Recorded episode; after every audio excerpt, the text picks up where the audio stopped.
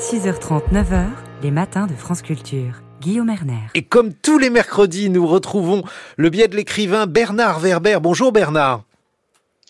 Bonjour Guillaume. Vous nous parlez des romans écrits par intelligence artificielle. Eh bien oui Guillaume, la semaine dernière, un coup de tonnerre a retenti dans le monde très feutré de l'édition. Ce coup de tonnerre est venu de l'Est, du Japon pour être précis, puisque le mercredi 18 janvier 2024, l'écrivaine Raikudan a reçu le prix Akutagawa qui est le prix littéraire japonais le plus prestigieux, correspondant à notre prix Goncourt. Or, durant sa conférence de presse, Raikudan a révélé que 5% de son roman avait été rédigé par le programme d'intelligence artificielle ChatGPT.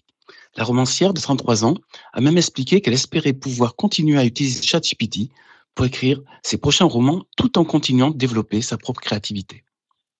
Bernard, euh, cette annonce n'est que la partie émergée de l'iceberg. Il y a déjà beaucoup de livres écrits avec l'intelligence artificielle.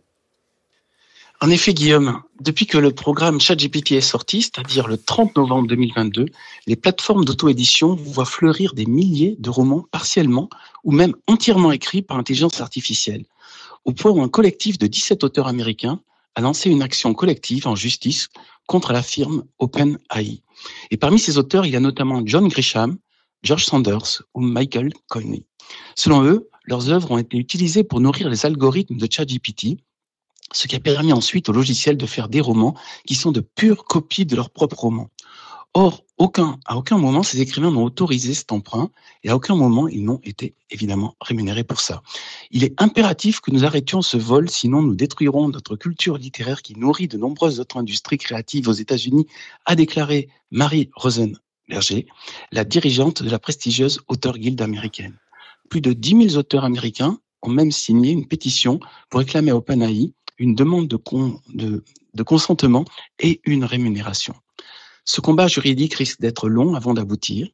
Entre-temps, le phénomène prend de plus en plus d'ampleur et déjà juillet dernier, les fans de Game of Thrones, qui en avaient assez d'attendre que George R.R. Martin publie la suite de sa célèbre saga, ont mis en ligne des versions générées par ordinateur qui ont eu énormément de succès. Et vous, Bernard Werber, puisque vous êtes romancier, qu'en pensez-vous? Eh Bien, après avoir publié Le Temps des Chimères l'année dernière, j'ai demandé à ChatGPT d'écrire à la manière de Bernard Werber un premier chapitre sur le même thème, c'est-à-dire un futur avec trois communautés d'hybrides, hommes-animaux, capables de voler, nager et creuser sous terre. En quelques secondes, le texte est sorti. Eh bien, en toute honnêteté, je dois avouer que c'était mieux écrit que ce que j'avais rédigé pour mon propre roman. Des phrases plus longues, du vocabulaire plus riche, des tournures compliquées avec beaucoup de style. Je pense que ChatGPT a cru que je voulais un prix littéraire. En fait, cela m'a permis de comprendre encore mieux ma spécificité d'auteur. Je privilégie la complexité de l'histoire sur la complexité de la forme. Ce que me proposait ChatGPT, c'est comme un plat en sauce où l'on remplace la banalité ou la fadeur de l'histoire par l'épaisseur de la sauce. Or, je ne pense pas que ChatGPT puisse inventer une intrigue complexe originale. Elle ne peut que copier celle qui existe déjà. Mais justement, c'est en ça que ce phénomène est intéressant. Ça va obliger les vrais écrivains à devenir encore plus créatifs, encore plus originaux et probablement à prendre de plus en plus de risques pour sortir des chemins battus. Et pour conclure, je citerai le chanteur Bob Dylan. La créativité vient de l'expérience, de l'observation et de l'imagination. Et si l'un de ces éléments manque, ça ne fonctionne pas.